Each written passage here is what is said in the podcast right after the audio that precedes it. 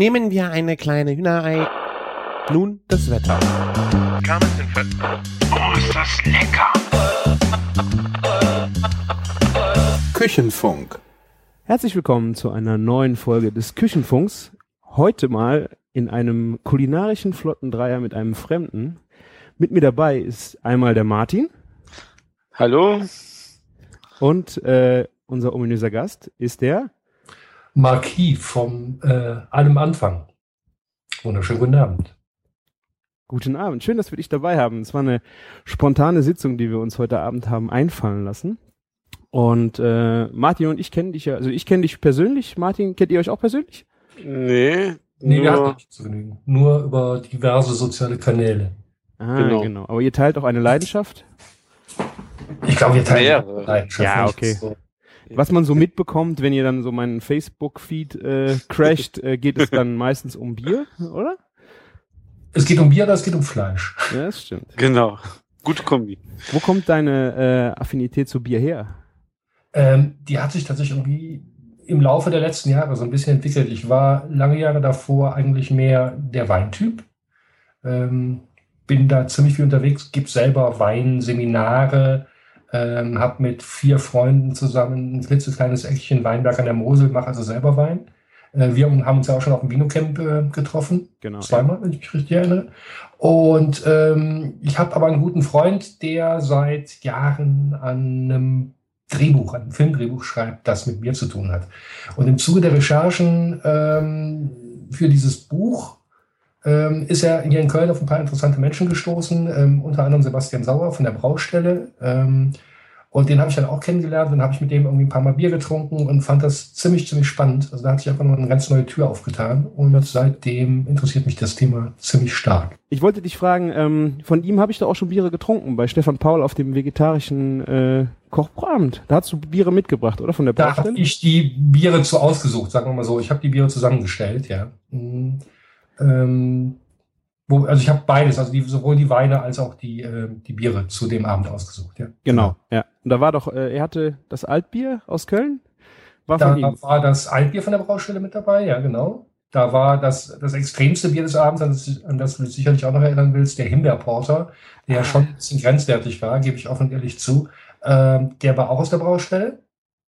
Und so genau habe ich es gar nicht mehr auf dem Schirm, was da sonst noch. Ich glaube, das waren alles Braustellenbiere, wenn ich mich jetzt richtig erinnere. Dann war irgendwie ein, äh, Ich meine, da war noch was aus Berlin. Irgendein äh, Berliner Weiße mit Rauch. ja, das, nee, das war, ja, das war, das ist eine Berliner Rezeptur, also beziehungsweise Ah, ostdeutsch-polnische Rezeptur, die ist aber auch gebraut von der Baustelle. Ah, okay. Dann habe ich das verwechselt. Sehr schön. Dann war noch was Saures dabei, wenn ich mich richtig erinnere. Das, was ja dann wirklich so ein bisschen Bier für Fortgeschrittene ist. Das muss man, äh, das muss man dann wirklich erstmal mögen.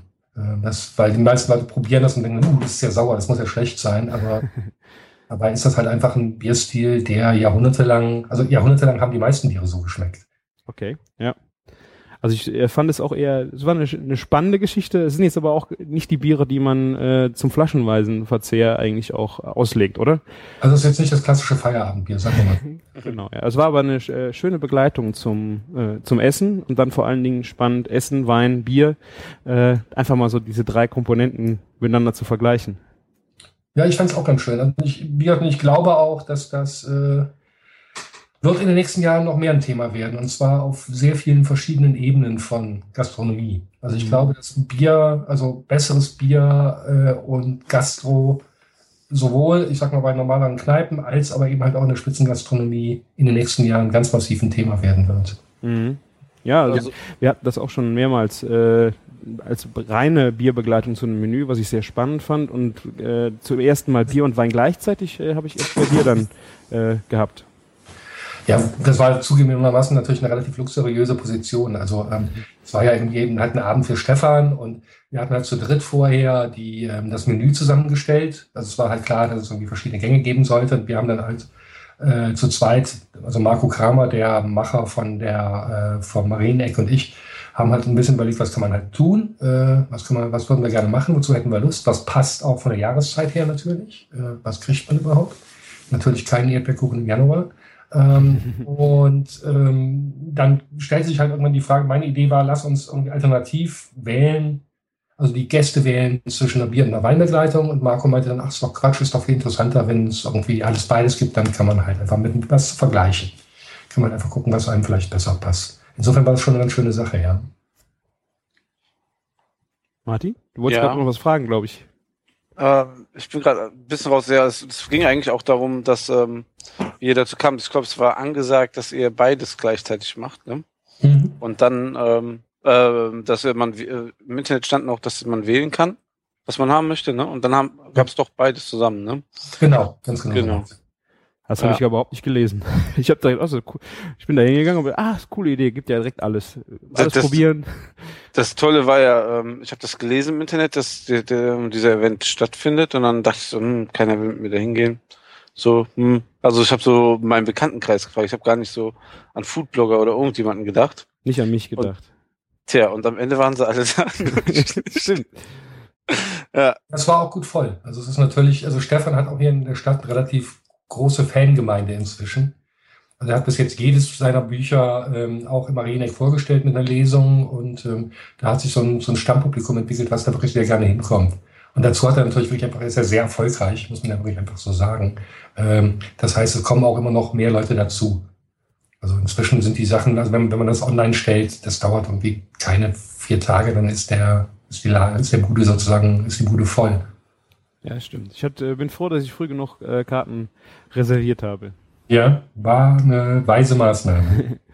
Du hattest äh, an dem Tag, äh, glaube ich, auch den Wein von deinem Weinberg dabei, oder? Ich hatte auch den Wein, ich hatte auch den Weinberg dabei, den Wein aus meinem Weinberg, ja. Oder aus unserem Wurzelwerk? Ja. Oder wie hieß das? Bitte? Wie hieß der nochmal? Der Name. Weinberg, tatsächlich. Wie viel? Ähm, man muss dazu sagen, das hat eine Geschichte. Ähm,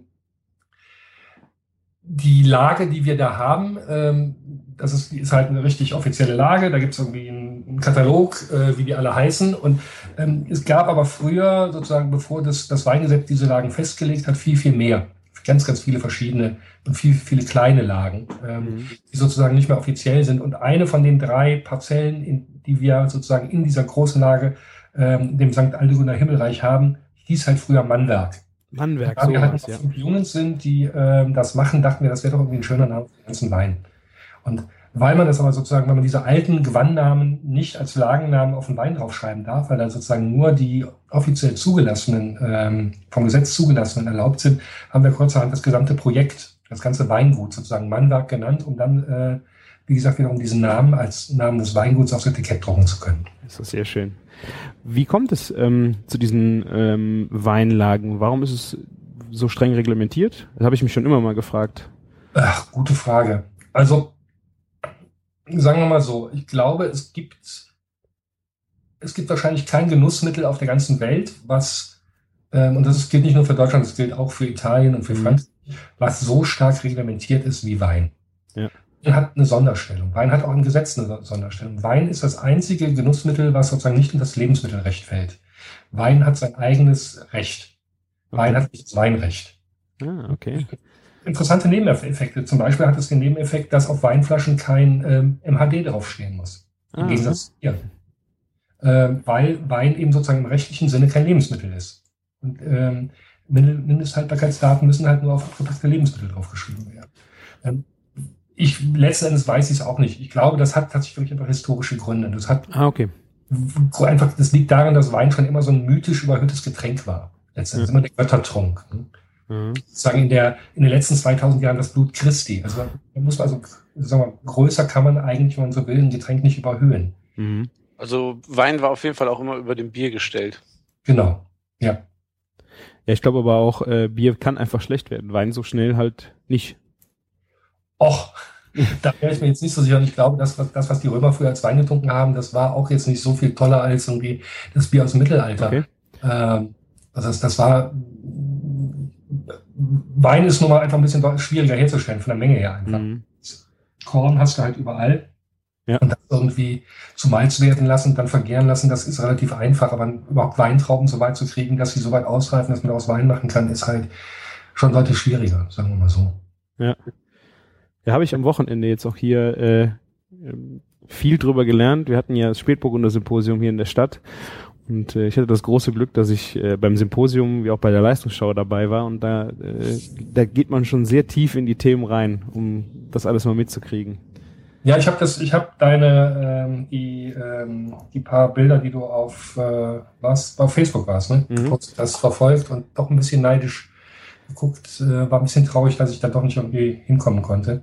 Also bei Also- den Weinen hast du wirklich was verpasst bei der Leistungsschau. War mir schon klar. Also kenne ich, glaube ich, also doch, ich habe es gelesen und so ein paar Sachen hätte ich, also den Pomar zum Beispiel, also das hätte ich schon gern probiert. Also waren schon ein paar sehr, sehr schöne Sachen dabei, keine Frage. Ja, das fand ich auch sehr spannend. Äh, bei der letzten Leistungsschau vor zwei Jahren war ich nicht so dabei, aber ich glaube, es war dieses Mal das erste Mal, dass wir halt, ähm, das war ein Schweizer, der hatte äh, einen, einen alten Weinkeller, ähm, an den er rankam mit, ich glaube, dreieinhalbtausend Flaschen äh, und der Inhaber kann einfach keinen Wein mehr trinken, ist über 80 und äh, der hat dann Raritäten mitgebracht äh, von dem Pomar Weingut äh, von 59 an bis äh, Ende der 70er. Und dann konnte man auch wirklich in der Leistungsschau alles probieren. Das war wirklich ultra spannend. Hm, kann ich mir gut vorstellen, ja. Also ich glaube, da wäre auch ein äh, MH MHD wirklich äh, fehl am Platz gewesen. Wobei macht man sich zwar auch Wein ist nicht unsterblich. Also nee, das, nur die wirklich guten Sachen können auch wirklich alt werden. Es gibt auch viele von den alten Sachen, die man dann probiert und denkt, ja, hm, schon interessant, aber richtig toll, wirklich im Sinne von großartig schmeckt das dann oft auch nicht mehr, finde ich zumindest. ja, so hat das, äh, das war auch so. Wir hatten ähm, im Symposium äh, hatten wir eine Verkostung, das waren, glaube ich, auch die 72er, 72, 74, 76. Da war der 72er schon wirklich, also ich fand ihn nicht mehr attraktiv, der war völlig, also schon orange-braun, da war überhaupt keine Farbe mehr drin und auch geschmacklich schon Richtung Port. Ähm, am nächsten Tag habe ich dann den 64er probiert und der hat mich also echt nochmal sehr, sehr überrascht. Äh, der war noch farblich äh, stabil und geschmacklich auch noch voll da. Frucht noch drin. Äh, war sehr schön. ja, kann ich mir gut vorstellen. Aber es hat halt äh, in den, die Flaschenunterschiede sind halt schon äh, gravierend gewesen. Und dann, wenn ich man sich mal vorstellt, man legt sich davon was in den Keller und hofft, äh, ich hoffe, dass man sich ja, dann nicht enttäuscht wird. Also das- Was, was fasziniert einen denn da mehr? Dass der Wein so alt ist, man weiß, dass er wirklich schon 50 Jahre alt ist und immer noch trotzdem so gut schmeckt oder schmeckt er nochmal um einiges besser, weil er quasi mehr Reife hat? Also es ist beides, finde ich. Ähm, Im Idealfall ist es tatsächlich so, dass ein richtig alter Wein auch richtig einfach grandios schmeckt. Also einer der schönsten Weine, die ich ähm, in den letzten fünf Jahren getrunken habe, war ein Wein aus dem Jahre 1945. Mhm. Weiß oder rot? Ähm, da war es tatsächlich so, da kommt dann beides zusammen. Da kommt natürlich irgendwie der Mythos des Alters. Also die Vorstellung, wie alt ist der? Dann der Mythos dieses speziellen Jahres natürlich. Mhm. Kriegsende. Wenn man dann noch weiß, was die Deutschen in, Südfrankreich so alles angestellt haben im Südwesten, ähm, dann kommt dann nochmal so was Spezielles dazu. Und es war bei ihm, wie gesagt, ich kenne aus Erfahrung oft, dass man es dann probiert und denkt, ja, das hm, toll, es ist so alt und prima und dann ist es das aber auch und es schmeckt nicht wirklich richtig gut. Ja?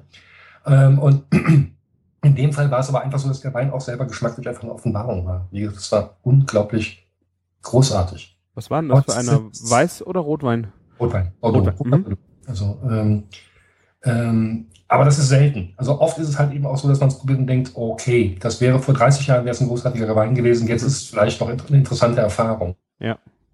Ja, stimmt. Faszinierend. Äh, Wein überhaupt ein Thema oder bist du inzwischen komplett auch zur Bierfront umgeschwenkt?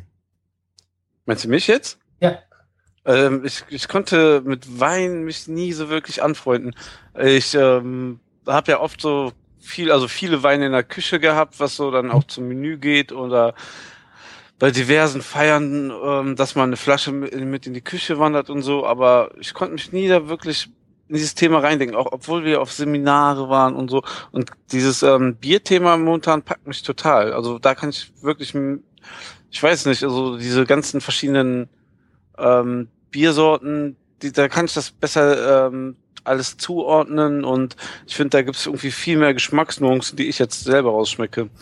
Also bei der nächsten Probe im Marieneck musst du auf jeden Fall mal vorbeikommen, weil ähm, wir machen halt inzwischen ähm, mindestens ein, meistens zweimal im Jahr mit eben Sebastian Sauer, dem zweiten Mann von der Baustelle, ähm, eine Probe. Da gibt's in der Regel Ja. so 10 bis 12 Biere zu probieren, die Sebastian aussucht und ein bisschen was dazu erzählt. Also auch ganz verschiedene Stile, also auch Sachen, die so ein bisschen, ähm, also nicht nur fünf verschiedene IPAs, sondern eben halt auch eben so, was weiß ich, Rauchweizen, Sauerbiere. Also schon zum Teil wirklich sehr spezielles Zeugs.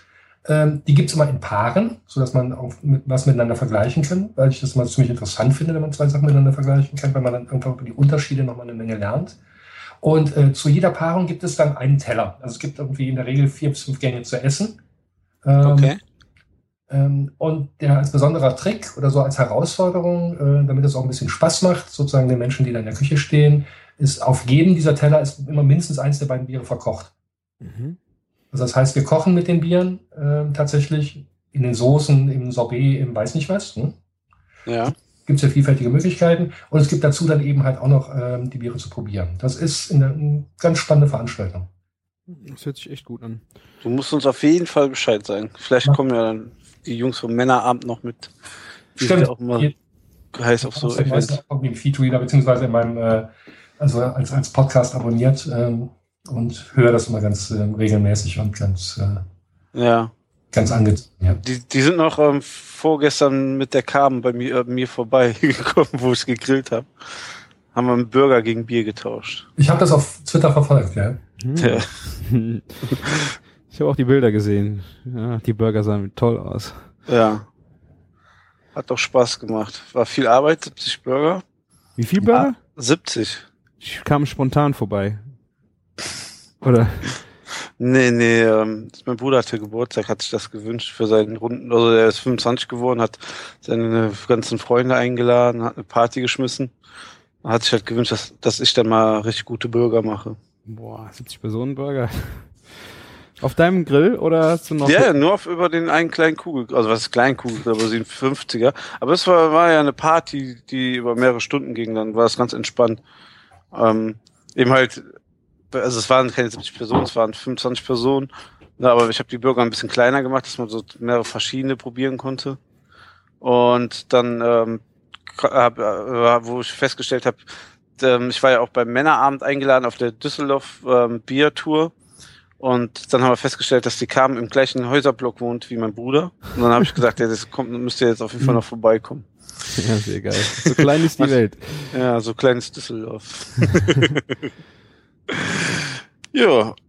ja ähm, sag uns da auf jeden Fall mal Bescheid. Und ähm, gibt es dazu eine Internetseite oder einen Tumblr oder sowas? Oder äh, sieht man das auf deinem Blog? Also das, äh, aber ich sag dir Bescheid. Also es gibt, es gibt eine Unterseite auf der Homepage vom, äh, vom Marineneck. Ah, schön. Verlinke ich in den äh, Show Notes. Ist ein konkreter Termin geplant. Von daher ähm, soll da jetzt nichts finden. Aber ich, ähm, ich lasse euch das wissen, ja. Weil es lohnt sich wirklich. Da gibt's zumal irgendwie in der Regel Sebastian, ähm, sich da, ich weiß nicht, kennt ihr den oder hast du den mal kennengelernt? Der, ähm, also es gibt ja zwei Menschen, die sozusagen in der Braustelle ähm, sozusagen fürs Programm verantwortlich zeichnen. Das ist einmal der Braumeister, Peter Esser.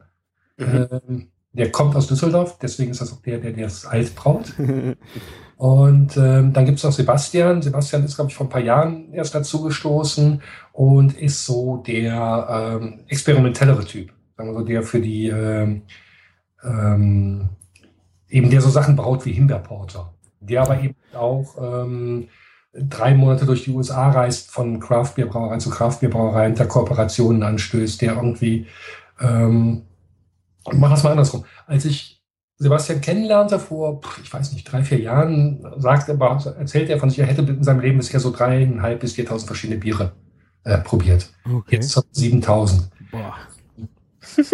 ich kenne, glaube ich, niemanden, ähm, persönlich sowieso nicht. Und mir würde auch so auf abstraktem Niveau wenig Menschen einfallen, die sich so gut mit diesem Thema auskennen und die so extrem gut vernetzt sind und die extrem, so viel, extrem viel verschiedene Sachen schon probiert haben, wie, ähm, wie eben Sebastian.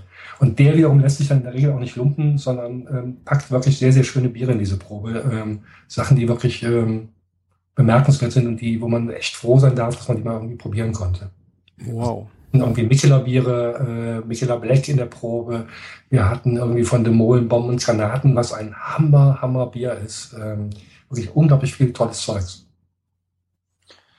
Ja, müssen wir auf jeden Fall mal hin. Ja. Ähm, Gibt's in Marieneck auch immer Bier von der Braustelle oder, ähm, oder Ja. andere Kraftbiere oder ist es nur für den. selber ist ja eigentlich keine, keine feste Kneipe, das ist ja eine reine, also ist ja sozusagen eine Event-Location. Ah, okay.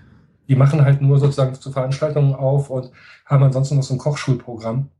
Und eben halt so ein, ähm, es gibt auch Weinschul-Events, ähm, die ich dann in der Regel moderiere und mache. Aber es ist, ist halt keine normale Kneipe. Es war früher mal eine ganz klassische äh, Ehrenfelder Eckkneipe, aber jetzt ist es eine reine Kochschule. Aber ein schöner, Eine schöne Kochschule. Also ich, ich war ja schon drin Ja. und echt eine sehr geniale Location. Sehr klein, intim. Und eine schöne Küche. und ähm, du kochst ja auch sehr gerne. Du hast ja deinen ähm, Blog allem Anfang, genau, dort tumblr.com. dort tumblr.com, genau. Allem mit Marta, Anfang, Punkt, tumblr.com, ja.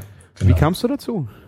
Ach, also ich koche, seit ich irgendwie von zu Hause ausgezogen bin, ähm, was lange her ist. Ähm, und habe das immer, immer ein bisschen leidenschaftlicher gemacht. Ich lebe vom Schreiben, muss man dazu sagen. Ich schreibe normalerweise Drehbücher ähm, für Film und Fernsehen. Und mir haben immer viele Menschen gesagt, schreib doch ein bisschen was über das Essen. Das macht doch, ist doch, äh, ist doch schön, ist doch Spaß. Du bist ohnehin so viel im Internet. Äh, du kannst auch ein bisschen selber was schreiben dann kannte ich eben halt noch ein paar Menschen, die irgendwie ähm, auch seit längerer Zeit Blogs hatten und Blogs betrieben und dann kam halt einfach mal die Idee, das sozusagen zu probieren. Und so gibt es dann eben seit 2009, ähm, also es wird jetzt im Juni, werden es fünf Jahre, dieses Blog. Ja, und wir, ich habe gerade gesehen, du hast ja jetzt deinen 500.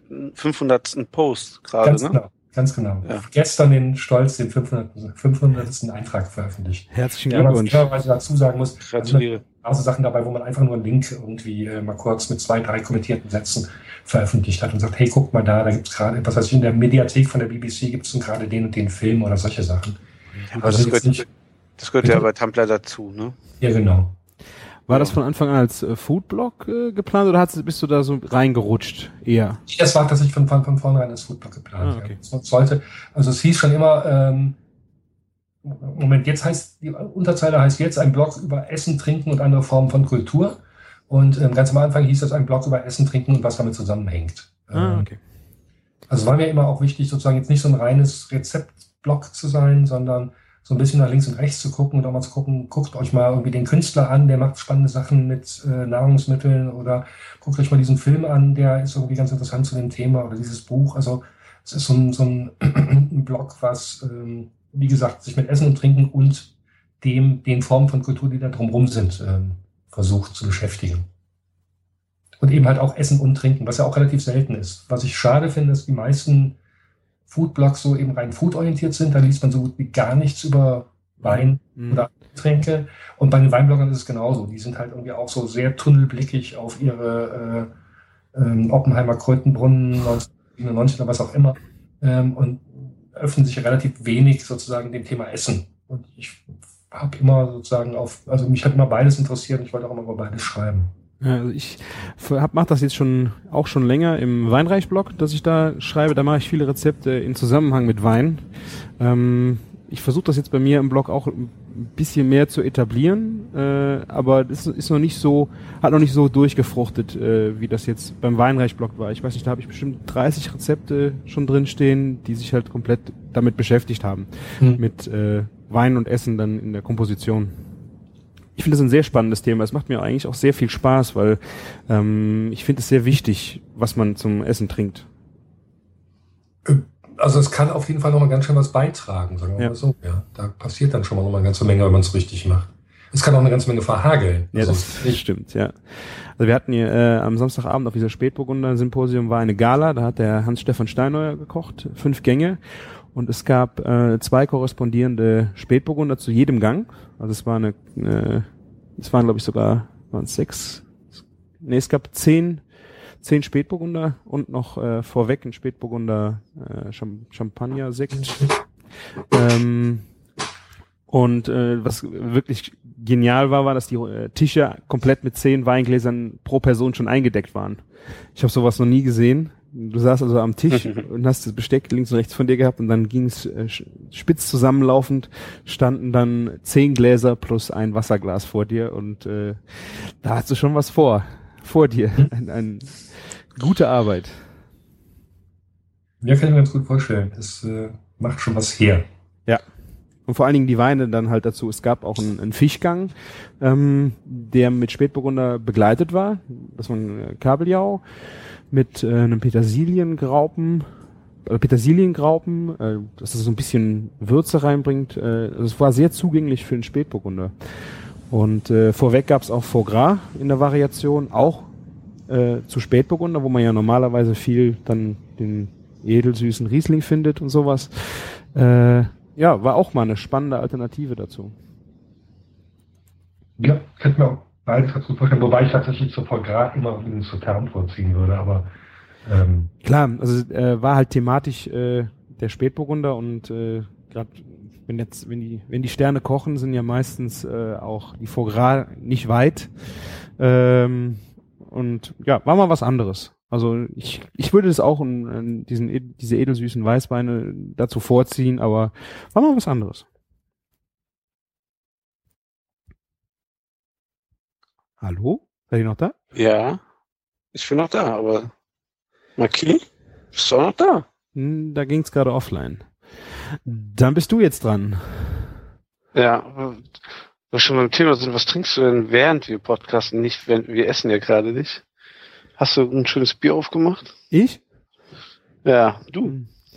Ich äh, faste momentan jedenfalls äh, Kohlenhydrate unter der Woche und versuche das Ganze ein wenig, ja. Äh, okay, da bin ich wieder.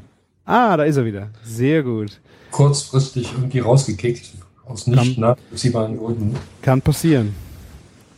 Ja, Martin wollte da gerade haben wir schon wissen, unsere Erfahrung gemacht, genau. Martin wollte gerade wissen, äh, wie das aussieht. Äh, was trinkst was trinkst du gerade zum Podcast oder bist du trocken?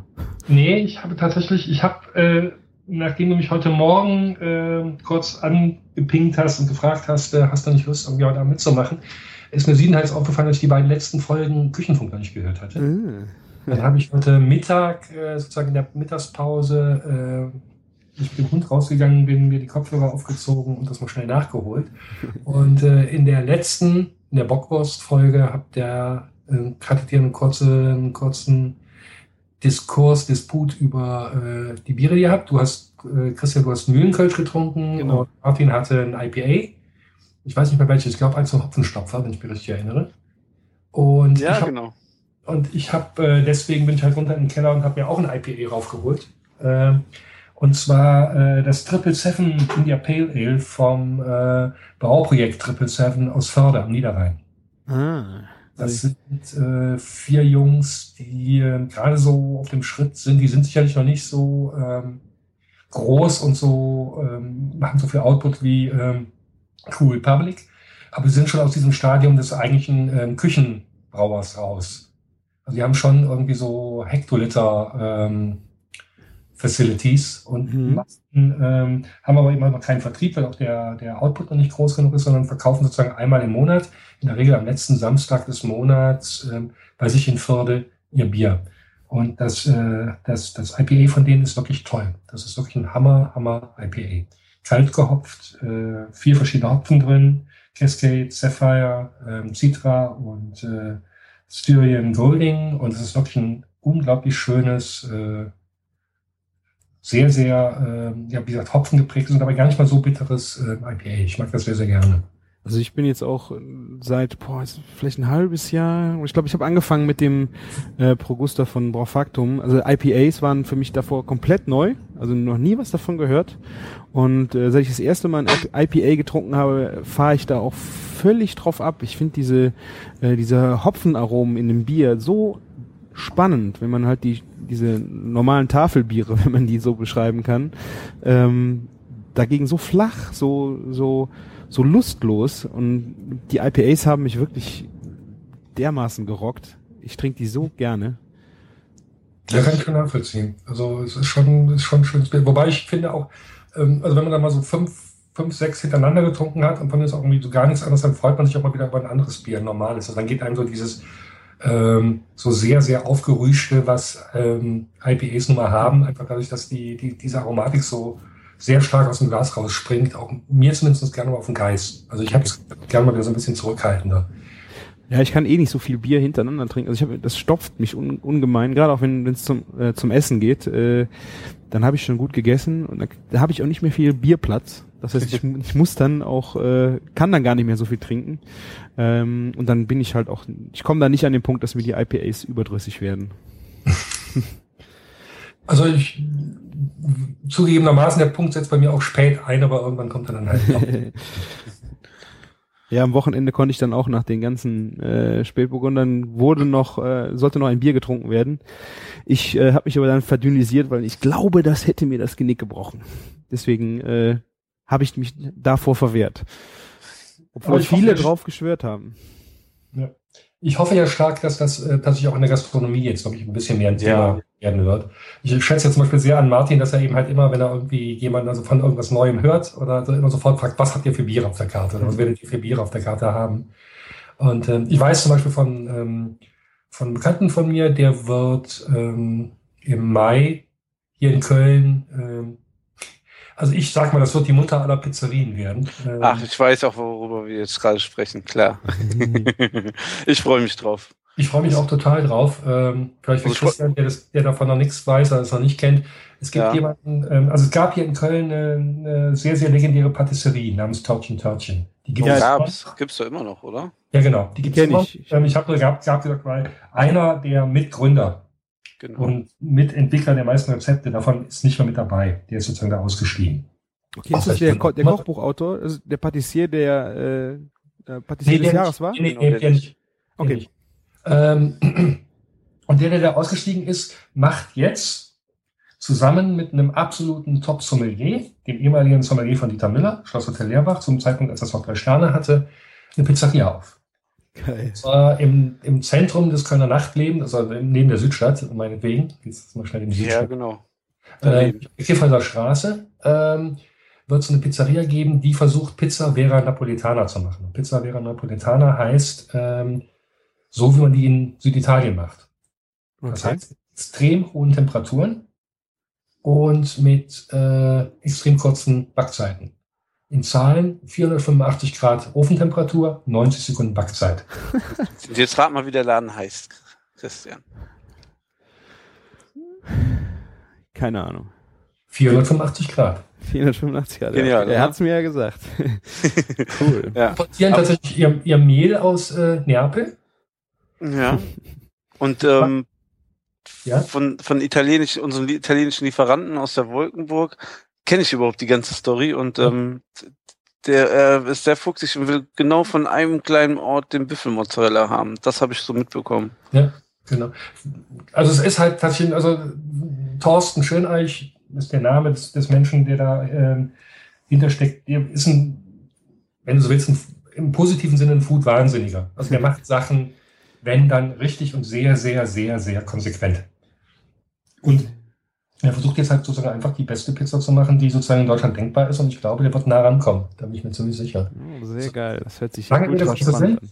Die haben aber eben, die werden auch äh, einige Craftbiere auf der Karte haben. Was ist im Moment noch nicht ganz raus, weil es natürlich auch schwierig ist. Man muss natürlich auch Sachen finden, die dann irgendwie liefern können äh, übers Jahr, aber die werden mit Sicherheit einige vernünftige Craft-Flaschenbiere auf der Karte haben. Und das mhm. Laden sein, wo man sowohl ziemlich gut Pizza essen wird können, als auch äh, ganz gut Bier trinken können.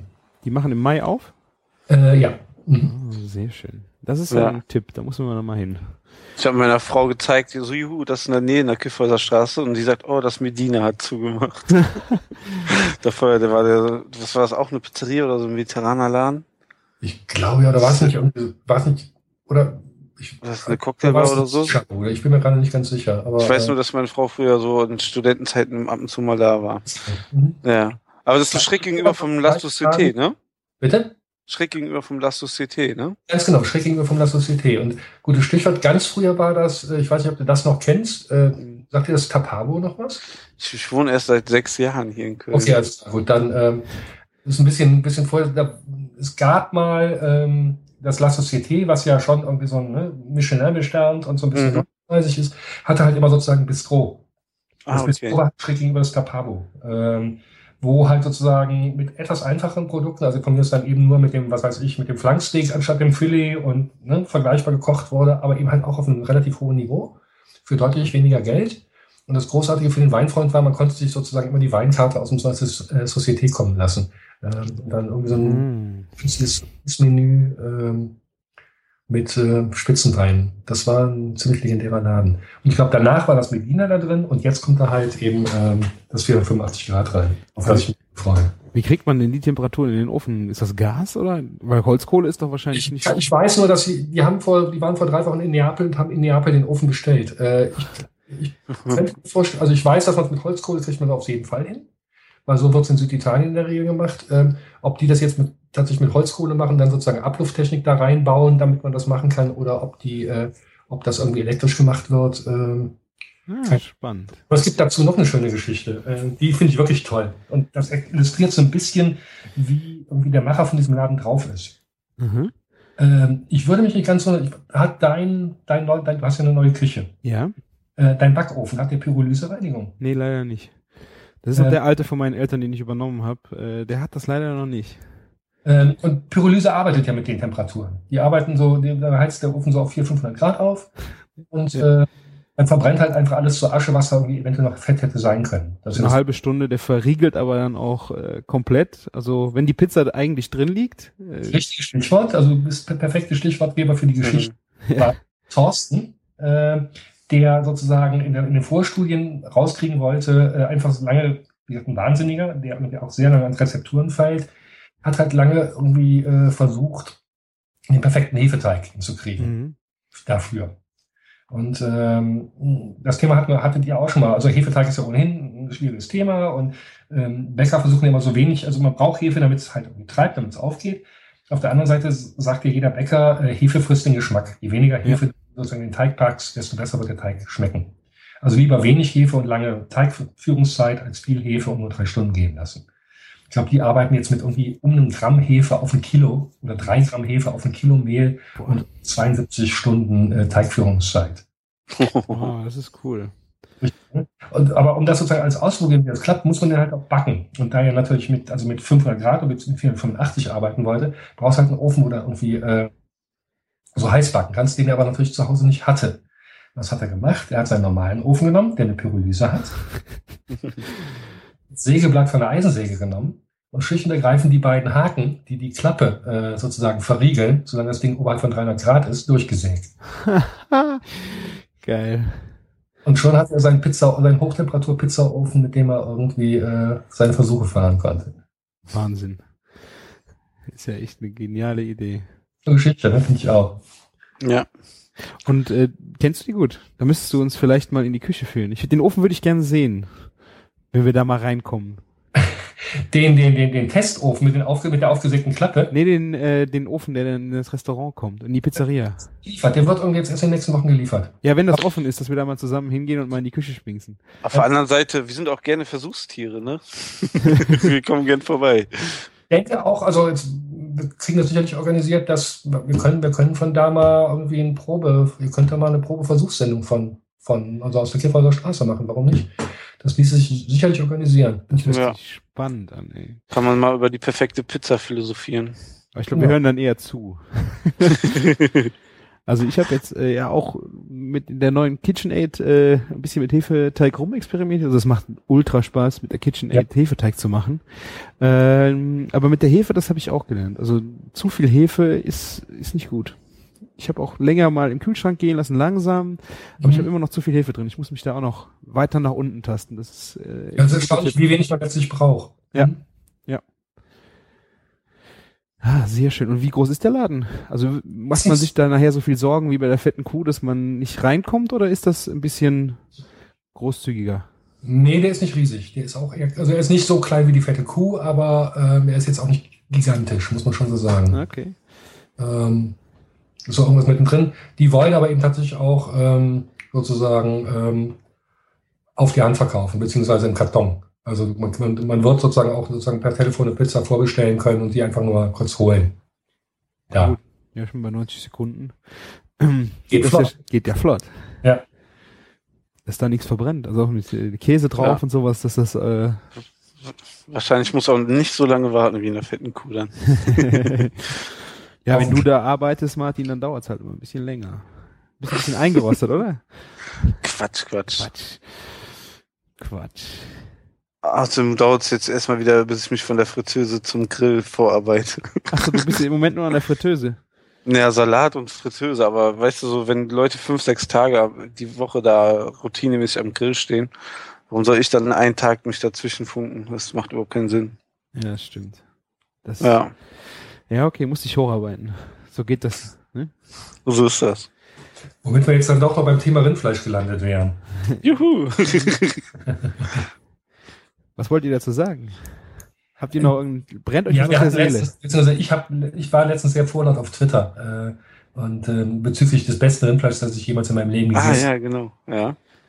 Ähm, das ist, ist in der Tat, ähm, heißt Chugitsu. Und das ist, kommt aus dem Baskenland. Äh, das ist, äh, zeichnet sich dadurch aus, dass ähm, die Tiere, die für dieses Fleisch sozusagen ähm, geschlachtet wurden, einfach sehr, sehr alt sind in der Regel. Das heißt, das ist so, ähm, ich habe in Baskenland selber ähm, Fleisch gegessen von einer 14 Jahre alten Kuh Okay.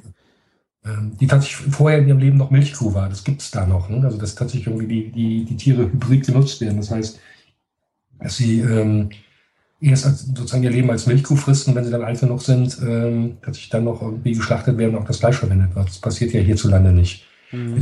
Das Fleisch geht ja dann ins Tierfutter und äh, hier kriegt man ja immer nur irgendwie so Jungbullen oder sowas. Äh, Aber, aber zuerst hört sich das ja jetzt gar nicht so attraktiv an, eine alte Kuh zu essen, oder? Das weiß ich Äh, Hatte ich auch gedacht. Es ist aber in der Tat eine Offenbarung. Also es ist unglaublich, ähm, es ist nicht, es ist eben nicht zäh.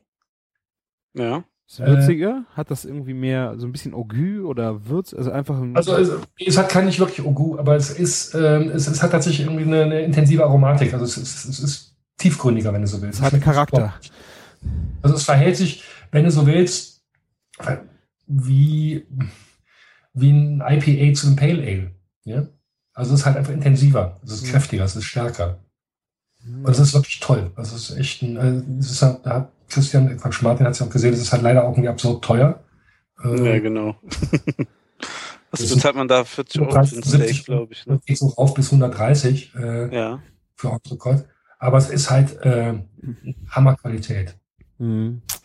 Also Wenn ich jetzt so an Rindfleisch denke, also ich habe äh, da zwei Favoriten. Äh, einmal habe ich über drei Ecken einen kleinen Bauernhof in der Eifel.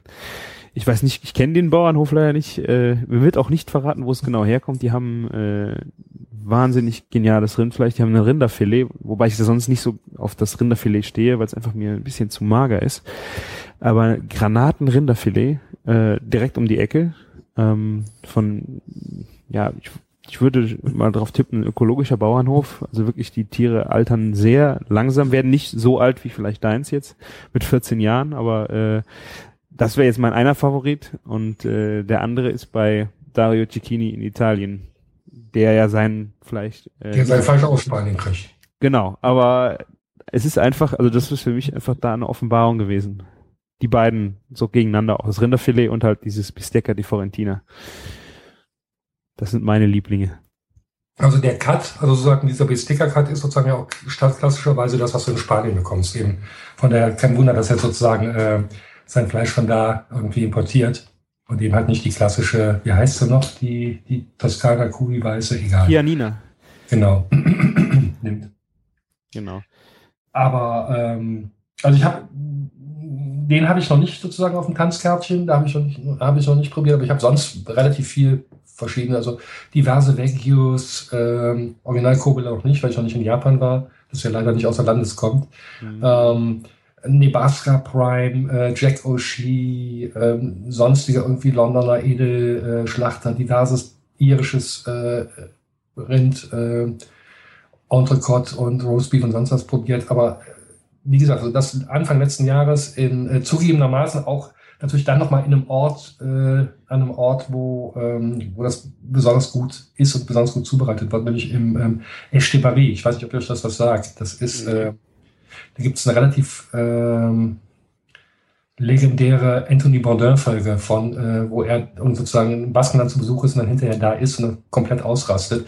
Weil es ist ein Laden, da kriegst du ähm, so ein Neungang-Menü und alles, und ich betone alles, inklusive Dessert und inklusive Vorspeisen, ist auf dem Grill zubereitet. Hm. Spannend. Oh, das wäre mal was für mich. Und das, das hört sich im ersten Moment so ein bisschen nach, nach Gag an und so, so gewollt an. Ähm, und ich war tatsächlich ein bisschen skeptisch, bevor ich da äh, dahin gefahren bin. Aber ähm, ich war danach irgendwie restlos überzeugt, weil der Mann macht das irgendwie seit 20 Jahren und designt dann sozusagen extra Kochtöpfe, um irgendwie die Austern irgendwie vorzugaren äh, und denen noch so einen Hauch von, von, äh, von, von, von Grillaroma äh, zu verleihen. Aber der versucht sozusagen einfach die, diese, diese Kunst des Grillen zu perfektionieren. Der macht seine eigene Holzkohle äh, aus drei verschiedenen Hölzern, weil die natürlich auch wieder ein bisschen Aromatik abgeben, dann jedes ein bisschen anders schmeckt. Also so ein, ein, auch also ein Wahnsinniger, wenn du so willst. Mhm. Aber es ist irrsinnig toll. Und da gibt es dann eben als Hauptgang wirklich einfach, einfach nur ein Stück, äh, wenn du willst, wie Sticker, genau das gleiche, vom Grill. Äh, und das ist eine unglaubliche Offenbarung. Martin, ich sehe eine Reise. Ja. ähm, was gab es denn zum Dessert? Das, das ist nämlich immer das größte der Problem. Sich für Essen interessiert und insbesondere für jeden Nicht-Vegetarier. Man will in San Sebastian gewesen sein. Es gibt ich meine, eine Stadt in Europa, die so interessant ist, äh, die so von Essen durchdrungen ist wie äh, San Sebastian.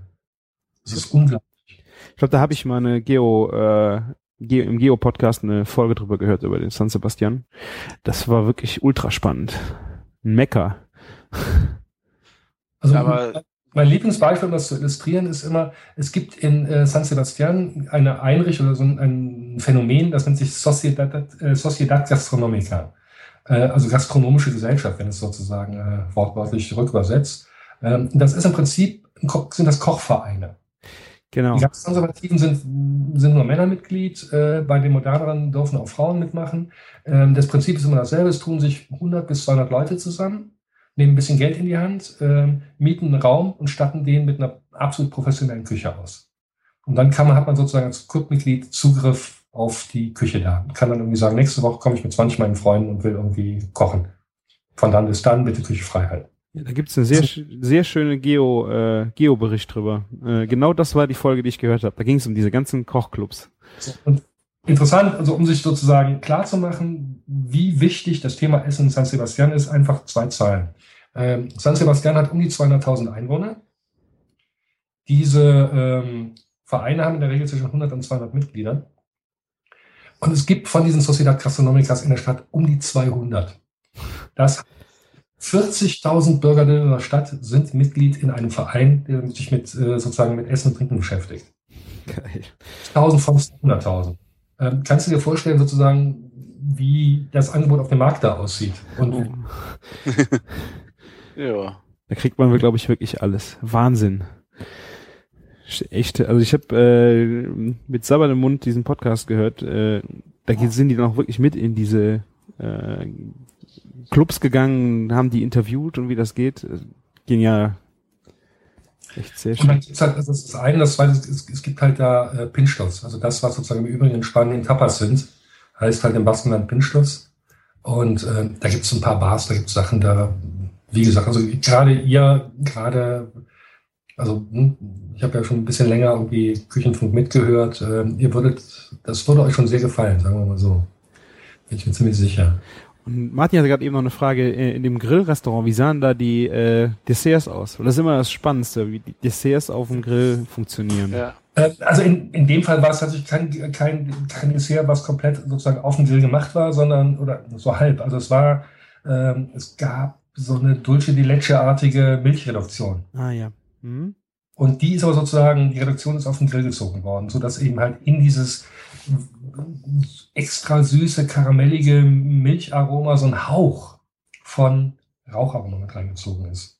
Okay. Das war, schmeckte nicht irgendwie störend, das schmeckt auch nicht aufgesetzt und nicht ähm, parfümiert, sondern das, das passte perfekt dazu. Ja, wir sind ja noch gerade auf der Suche nach einem gutes, guten, gutes Dessert, das wir auf dem Grill machen für die Grillmeisterschaft. Das ist echt nicht leicht. Ja, kann ich mir gut vorstellen. Ja. Ja, weil gegrilltes Eis ist so ausgelutscht, das kann man mittlerweile auch nicht mehr bringen. Und Ja. Äh, ja, die Kuchengeschichten, ja, das ist echt noch eine Herausforderung. Wir können halt das Dessert von letzten Jahr nicht toppen.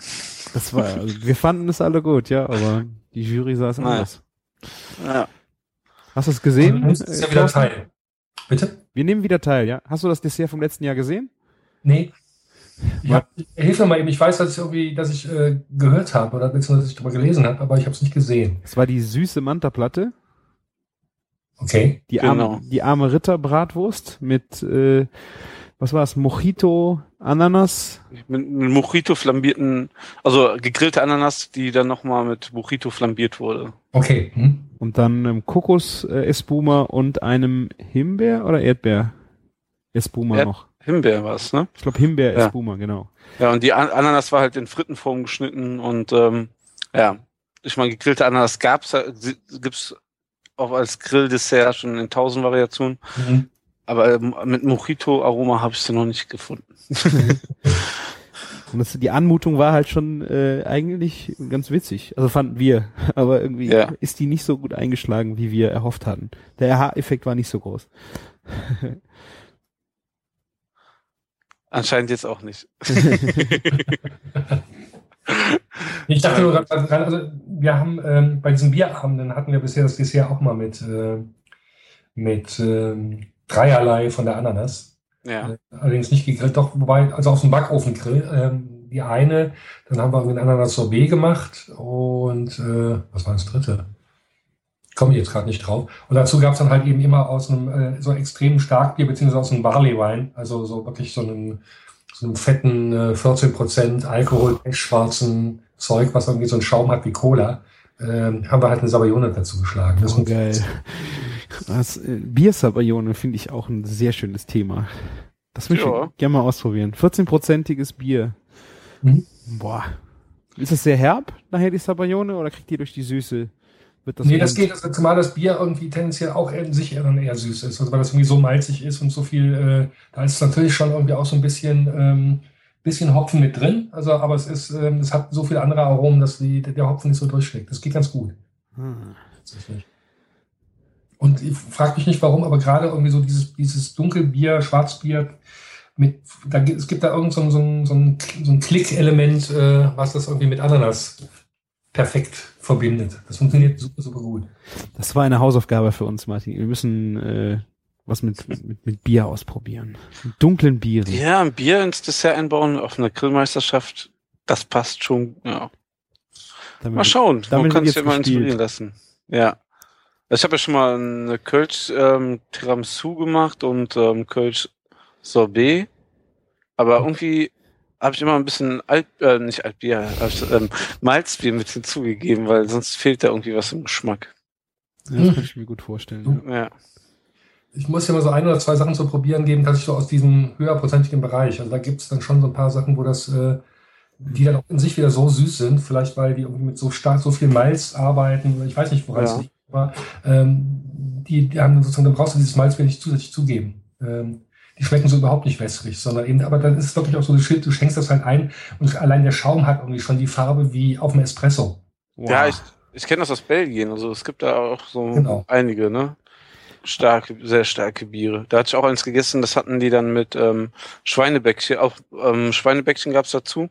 Mhm. Und da haben sie es auch nochmal mit reingetan zum und geschmort. Also da funktioniert das auch toll. Und äh, sind die Biere, die du jetzt meinst, sind doch schon mal von Guinness noch mal weiter, oder?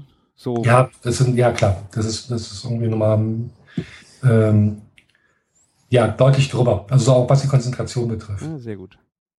Das hört sich spannend an. Damit wird rumgespielt jetzt. Musst du uns mal ein paar Tipps geben, welche Biere wir da verwenden können. Ja, gerne. Also guckt mal nach äh, ähm, De Molen, niederländische Brauerei. Dämonen. De Molen. Ja, Ostern geht's Ja. wieder nach Holland, äh, vielleicht. Da fahr doch mal da vorbei. Ich suche mir mal raus, wo das ist. Ich glaube, ich glaub, Männer am Podcast, die hatten auch schon ein Interview mit dem Brauer oder die waren zumindest dort. Also das ist schon so eine europäische Also- Craft-Legende. Also die, Ja. die sind aber halt besonders, ich würde nicht sagen, oder doch kann man so sagen, die sind schon spezialisiert oder ihr Signature-Bier, wenn du so willst, das sind die, diese ähm, hochprozentigen Geschichten, die dann so 13, 14, 15 Prozent haben. Mhm. Signature Bier, auch ein schönes Thema. Ja. schönes Wort zum Sig Signature Dich. Genau. Ja, sehr Ja. schön. Jetzt habe ich Bock auf ein Bier. We- Wisst ihr, was das Schlimmste ist? Ich habe zwar Bier zu Hause, aber ich darf es nicht trinken. Wieso darfst du nicht? Weil ich meinen Kollegen versprochen habe. Ich habe hier ein Sudhaus 13 Ah. Ah, okay. und ähm, da man das ja nicht kaufen kann und ähm, ein Kollege absoluter Fan von dem Bier ist, weil ich das erste mit ihm zusammen getrunken habe, muss ich versprechen, dass ich jetzt noch warte, bis er extra hier nach Köln kommt, um mit mir dieses Bier zu trinken. Auch ein, ein IPA, ein Primavera heißt das. Mal gucken, habe ich noch nie von ihm getrunken. Da bin ich extrem gespannt drauf. Ich hoffe mal, der Junge macht's so, dass, dass man es auch bald kaufen kann. Das wäre das wär echt genial. Ja. Der, Ja, wobei es halt, ne, also sie irgendwie auch Crew Republic, die ja irgendwie jetzt auch seit, seit, ich weiß nicht, Wochen ausverkauft sind. Äh, wenn dann der Erfolg erstmal so richtig losgeht, ja. Dann wird es auch immer sofort wieder schwer, irgendwie mit denen, also die entsprechenden Mengen zu produzieren. Ja, habe ich ja fast Gold im Kühlschrank liegen. Ich hatte Oh ja. ein paar Flaschen Crew Republic liegen. Davon habe ich ja auch noch vier Flaschen noch, Aber die ganzen höherwertigen, also IPA und so, das ist im Moment alles irgendwie äh, ausverkauft. Die Drunken Sailor, die IPAs, ne? So. Ja, ist Drunken Sales IPA, ja, genau, Drunken Sales Ja, das ist ein IPA. Ja, das liegt Ja. hier noch. Da, das fand ich äh, sehr, sehr gut. Allerdings ähm, hatte ich im Vergleich das ähm, von Riedenburger, dieses I, ähm, Doldensud IPA. Das hat mir Ja. noch ein bisschen besser geschmeckt. Also Ich habe hier auf jeden Fall in der Flasche noch ein bisschen Triple Seven und äh, nee, nee, nee, nee, nee. ich habe hier noch die, ich habe auch dieses ähm, Crew Republic hier, ähm, Escalation, aber das muss ich auch für den Kollegen mit aufheben. Ist echt hart gerade. Das ist, das ist Double IPA, oder? Das ist nochmal eine, eine Spur stärker, oder? Ähm, das ist stärker und ähm, die haben irgendwie in allen Richtungen, glaube ich, bei diesem Bier übertrieben. Also das soll auch, äh, das hat, glaube ich, sehr, sehr viel IBU. Also ich bin mal gespannt. Ich werde mir das Bier heute verkneifen. Ich komme frisch vom Sport. Ich will mir das jetzt nicht versauen. Ich muss jetzt hart bleiben. Ich trinke, Tja. ich trinke jetzt Tee und bin glücklich. Auch schön. Naja, ich würde jetzt lieber ein Bier trinken. Vor allen Dingen, wo wir jetzt so schön darüber gesprochen haben. Genau. Möchtest du noch irgendwas loswerden? Ich glaube, ich bin äh, ganz zufrieden. Also ich bedanke mich natürlich irgendwie für äh, die Einladung. Es war ein großes Vergnügen, mit dabei zu sein, mich mit euch zu unterhalten. Be bevor wir hier zu Ende kommen, Ja, wie, wir haben ja noch was ganz Wichtiges vergessen. Du hast doch sogar ein Buch rausgebracht in letzter Stimmt, Zeit, das ne? wollte ich eben noch ansprechen. Ah, genau, da jetzt. noch Du kurz wolltest drüber dich schon verdrücken. okay. Die Eigenwerbungsabteilung. Also es, gibt zwei Bücher zurzeit, die irgendwie mit mir, die mit Ah, mir zu tun ja. haben. Sagen wir so. Das eine, da steht sozusagen natürlich mein Name als Autor mit drauf. Das Ja. heißt 111 Mal lecker essen in Köln. Genau. Ähm, und ist schlicht und ergreifend ein kleiner Gastroführer, ähm, der als Ansatz hat, eben nicht aber jetzt die 111 besten Restaurants ähm, aus Köln rauszusuchen, sondern so ein bisschen Spektrum abzubilden. Also da ist natürlich die fette Kuh mit drin, klar. Da sind irgendwie noch zwei weitere Burgerläden mit drin. Da ist natürlich auch das beste Restaurant von Köln, das nominal beste Restaurant von Köln mit drin. Das Monsonnier mit zwei Michelin-Sternen. Aber da ist eben auch zum Beispiel eine Reibekuchenbude mit drin. Oder die Curry, Currywurstbude aus dem Tatort auch? Äh, genau, die Currywurstbude aus dem Tatort äh, ist mit, mit dabei, ähm, die ja auch, auch erst seit letztem Jahr wieder sozusagen ähm, regelmäßig offen geöffnet hat und dasteht. Wie hat die denn bei dir abgeschnitten, wenn ich fragen darf? Äh, ich hab, lies den Text durch. Du wirst, wenn du zwischen den Zeilen lesen kannst, wirst du sehen, wie sie abgeschnitten Okay, hat. dann, dann haben wir wahrscheinlich die gle- selbe Meinung, ja. Ist in dem Buch drin, nicht weil es die beste Currywurst von Köln Ja. ist, weil äh, ich das trotzdem irgendwie eine, es ist ein Event dahin zu, also wenn man es nicht kennt und wenn man irgendwie regelmäßig Tatort guckt, ist es nett dahin zu fahren, mal irgendwie eine Wurst. Genau. Deswegen kommen die Leute ja auch dahin. Ganz, ganz genau. Und es ist Ja. aber, es ist mit Sicherheit nicht die beste Curry, Currywurst von Köln. Ja. Ja, es ist, ich finde es einen sehr spannenden Gastroführer, weil es mal äh, das, Ja, ganze, das ganze Thema äh, von der anderen Seite so beleuchtet. Nicht diese äh, Mützen und Sterne, sondern es geht einfach mal ein bisschen pur und für das Alltägliche. Das ist ein sehr, also ich finde ein sehr schön, gut gelungener äh, Führer, um mal die Stadt kennenzulernen, was Restaurants angeht. Wie oft musstest du denn essen gehen, um das alles abzubilden? Weil du hast ja nicht sicherlich jeden Restaurantbesuch, den du hattest, jetzt da reingeschrieben, oder? Ähm, also man muss zwei Sachen dazu sagen. Zum einen, ich bin einer von zwei Autoren. Ähm, ja. Der zweite Mann ist Carsten Henn, der ähm, neben ähm, der auch einer der Menschen ist, mit dem ich zusammen Wein mache, daher kenne ich den auch. Und er von, von ihm ist auch das Projekt. Also er hatte die Idee zu dem Buch, da habe ich gefragt, ob ich mit dem, äh, ob ich nicht da mitarbeiten möchte. Und Carsten ist seit, äh, ich weiß gar nicht seit wann, aber seit irgendwann im letzten Jahr der Gastrokritiker vom Kölner Stadtanzeiger. Mm, okay, der kommt dann ja auch rum in Köln. Da kommt dann, ja, der kommt dann auch ein bisschen rum und da kommt auch irgendwie so ein bisschen Kompetenz irgendwie mit ins, äh, ins Spiel. Und was mich betrifft, ist da natürlich sozusagen die Erfahrung meiner, meiner also der letzten 15 Jahre, die ich in Köln lebe, mit eingeflossen. Hm? Oder mhm, vielleicht okay. noch länger. Also das ist zum Beispiel eine Gyrisbude mit drin, die kenne ich schon, als ich äh, kurz nach dem Abi und das auch, wie gesagt, ist sehr, sehr lange her, ähm, nach Köln gefahren bin, ähm, gab es das schon. Gab schon das Takulum auf der, äh, auf der äh, Zürcher Straße. Ähm, war damals schon irgendwie sowas wie eine, wie eine Legende und Institution. Ähm, und solche Sachen sind dann halt auch drin. Das heißt, es, vieles zehrt sozusagen auch einfach aus der, äh, von der Erfahrung ähm, der letzten zehn Jahre. Aber es ist tatsächlich so, dass schon allein sozusagen zum, äh, um es zu fotografieren, ähm, natürlich war ich in jedem Laden, den ich besprochen habe. Es ist ziemlich genau die Hälfte von den Büchern, die drin sind. Das heißt, ich hatte 56 und Carsten hat 55 äh, von den Texten und Büchern äh, in dem Buch geschrieben. Gab es auch Läden, die, achso, ähm, gab es auch Läden, die zugemacht haben, bevor das Buch rauskam?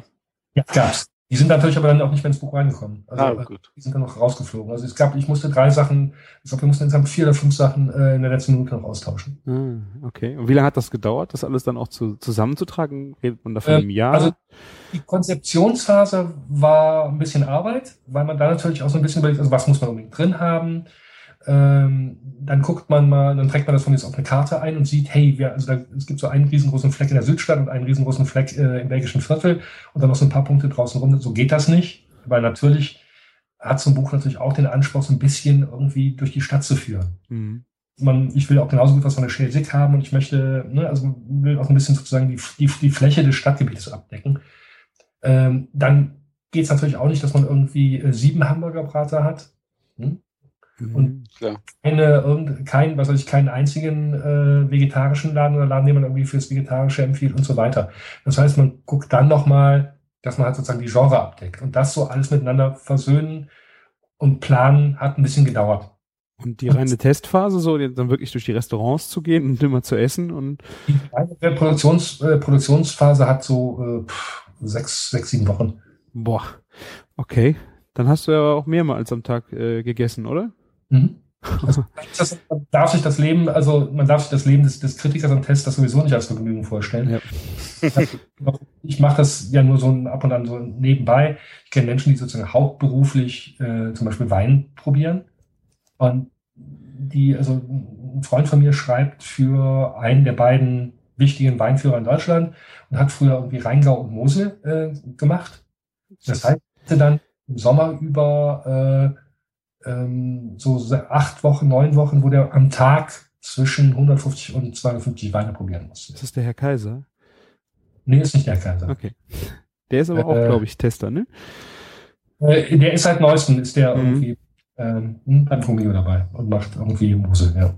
Genau. Also ich, am Wochenende bei der Leistungsschau ging es ja auch um Spätburgunder testen und äh, ich fand das unheimlich schwierig und anstrengend. Äh, also ich habe bei weitem nicht alles. Es gab 200. Ich habe, weiß nicht, ob ich vielleicht 70 oder 60 nur probiert habe. Äh, das, ich habe nachher keinen Unterschied mehr rausgekriegt und also ich bin gescheitert, muss ich sagen.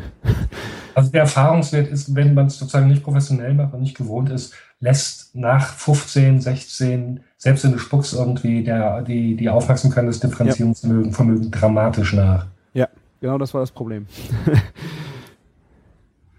Aber nur mal ganz kurz zurück zu den Büchern, weil ihr schon gefragt habt. Und das zweite äh, Buch, was mit mir zu tun hat, äh, das ist aber nicht von mir, da bin ich nur mit drin. Das freut mich aber umso mehr. Das ist irgendwie vor drei Wochen erschienen. Das heißt irgendwie aus Liebe zum Kochen.